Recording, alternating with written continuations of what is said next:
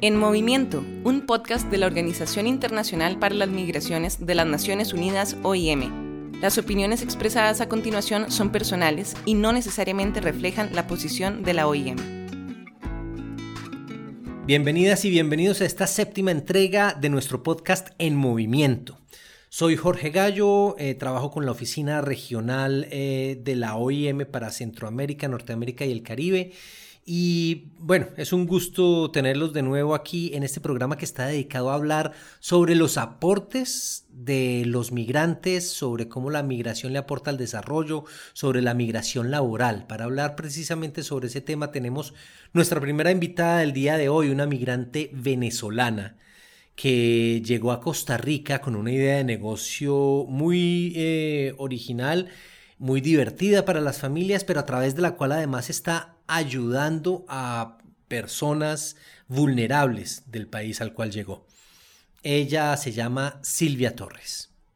Silvia, queremos hablar un poco sobre su experiencia como persona migrante y, sobre lo que usted le ha traído a la, a la, comunidad que la recibió. Cuéntenos usted de dónde viene, hace cuánto salió de su país. Ok, bueno, mi nombre es Silvia Torres. Yo salí hace como cinco años de Venezuela en principio salimos fue a Colombia. En Colombia llegué con tres bebés, uno de meses, uno de dos añitos, otro de cuatro. Y bueno, ante la situación pues tuve que, que emprender algo que me permitiera cuidarlos y a la vez este, pues bandearme en ese nuevo país, pero sin irme muy lejos de ellos. Y luego de dos años allá, que empecé con las piñatas allá. Ah, empezó a hacer piñatas. Empecé a hacer piñatas, me fue muy bien, aunque allá no tumbaban piñatas no tumban piñatas. En, Bogotá no me tumbaban las piñatas, pero, pero tuvo buena aceptación, gracias a Dios, y poquitas, pero, pero iba fluyendo. Y después, cuando todo iba andando, íbamos felices, mi esposo le dijeron que se tenía que ir a Costa Rica y auxilio, socorro. ¿Y aquí terminó usted en Costa Rica hace cuánto tiempo? Tres años ya llevamos aquí. Ok, y entonces decidió continuar con su emprendimiento de piñatas. Pues sí, empecé a tantear el terreno, vi que a los ticos también les gustaban mucho las piñatas. Ellos sí le daban palo a la piñata, más fácil que ponerla con cinta. Pero muy bien, empezamos y, y una acogida lindísima, la verdad que que desde el primer momento que lo puse en Facebook empezó a llegar gente, empezó a llegar gente. Y pues eso me abrió las puertas a, poder también compartirlo con, con, vecinas que decía, bueno, quien me quiera ayudar, venga a mi casa y, trabajamos juntas. Y... ¿Y cómo fue eso? ¿Esas vecinas cómo respondieron? Eh, ¿De dónde son esas vecinas? Eso es todo un tema porque muchas han llegado porque su esposo tenía que trabajar aquí y se quedaban sin hacer nada, estaban como obstinadas, un poco tristes, un poco muy deprimidas algunas. Una incluso el psicólogo le dijo, vaya donde su amiga hace piñata, porque es relajante, es sabrosísimo.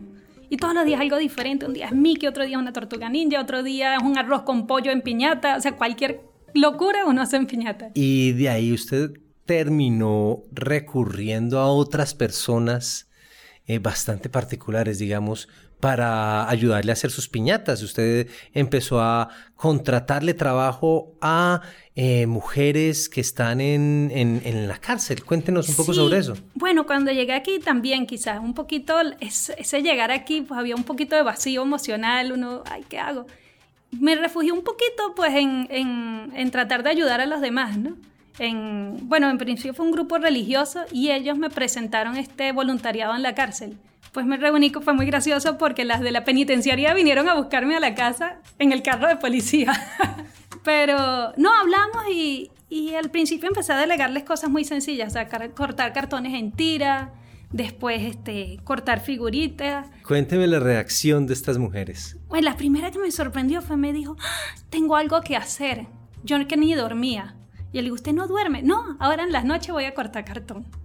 Y yo, guay, sea, no duerme, o sea, está como, como, como muy cargada de sus problemas y eso también relaja, pues, y uno le paga por eso. O sea, ellas tienen un trabajito y ya van saliendo con algo.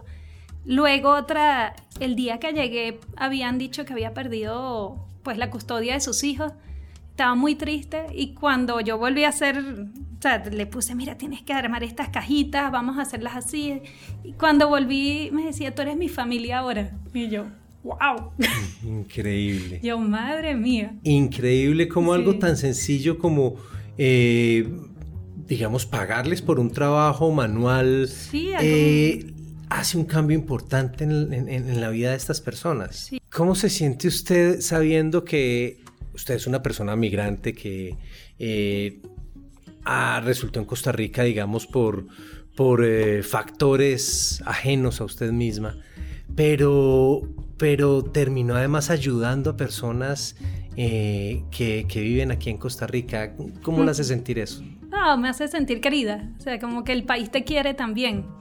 Porque cuando esa gente te, te, dice, tú eres mi familia, uno se siente como contento y ellos se sienten contentos con uno. Y la verdad que da más ganas de ayudarlos. Su historia es muy, muy linda y, de verdad que nos encanta eh, tenerla aquí en el programa eh, en movimiento para, para contarnos esa historia, porque usted nos demuestra que efectivamente los migrantes eh, aportan muchísimo a las comunidades a las que llegan. Sí, yo lo que te comentaba es que uno llega migrante y, y quiere trabajar, quiere, quiere rehacer su vida, quiere, pero más que todo quiere trabajar wow, o sea, es como que el trabajo es un salvavidas. Muchísimas gracias Silvia, de verdad. Eh, usted es, digamos, un, ejemplo de, de, todo lo bonito que traen los migrantes. Muchísimas gracias. Ay, muchísimas gracias a ustedes. Bueno, y para complementar un poco esta entrevista que acabamos de escuchar con Silvia, la migrante venezolana que vive ahora en Costa Rica, tenemos aquí invitada a Miquela Maquiavelo, que es nuestra experta regional en temas de migración y desarrollo y de migración laboral. Miquela, bienvenida y muchas gracias. Muy buenos días. Eh, te quería empezar a, preguntando por eh, exactamente a qué nos referimos cuando hablamos de migración y desarrollo. Estamos hablando de el, desarrollo del país de origen, del país de destino, del migrante. ¿Cómo es ese concepto de migración y desarrollo? Bueno, efectivamente se habla de todos. Todos los actores eh, pueden efectivamente ganar de la migración laboral y aquí hablamos de los países de destino, de los países de origen y de los migrantes. Miquela, ¿cuáles son esos beneficios de la migración laboral entonces? Nuestra investigación demuestra que em, un migrante puede ganar de eh, seis a nueve veces más su salario migrando y claramente eh, puede aportar al país de destino nueva, nuevas capacidades eh, y nueva idea, como fue el caso de Silvia.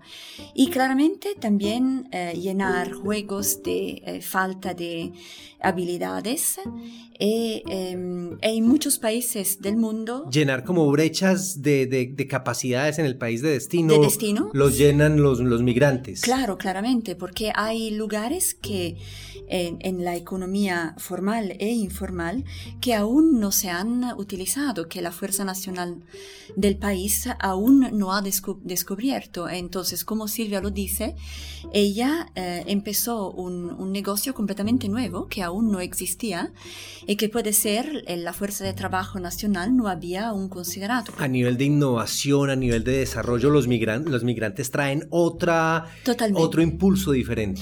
Y esto no es decir que ellos eh, están robando de la posibilidad que existen para la Fuerza de Trabajo Nacional. Al contrario, es, ellos eh, brindan una posibilidad que, que, existía, pero que la gente nacional no podía ver.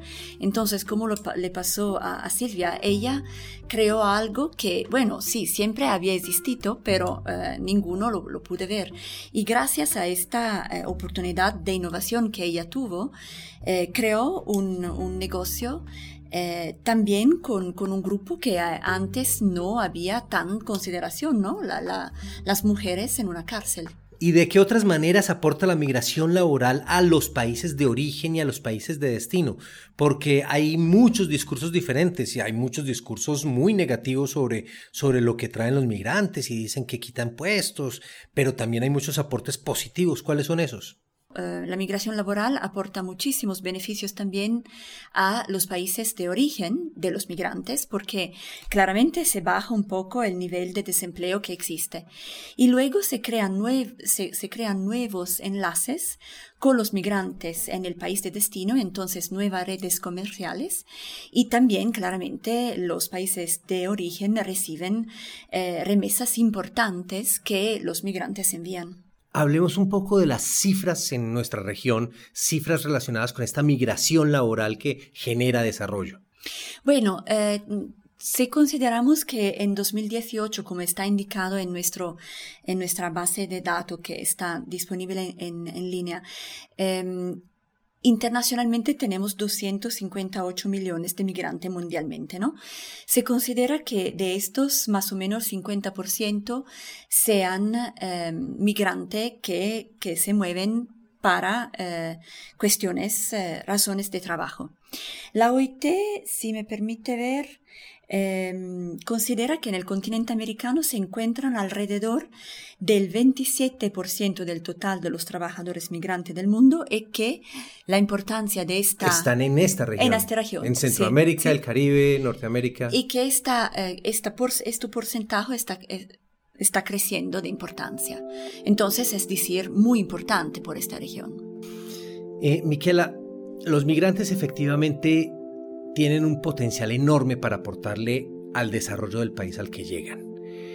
¿Qué pueden hacer los estados, qué pueden hacer los gobiernos para aprovechar ese potencial de los migrantes? El, reto principal eh, sería, está en poder sacar, de un lado, eh, poder responder a lo que son los desafíos y del otro lado, respondiendo bien a los desafíos, sacar más beneficios. Entonces nosotros trabajamos con los gobiernos para que ellos puedan manejar los desafíos y sacar los beneficios. Y normalmente nos enfocamos en tres tipos de actividades diferentes.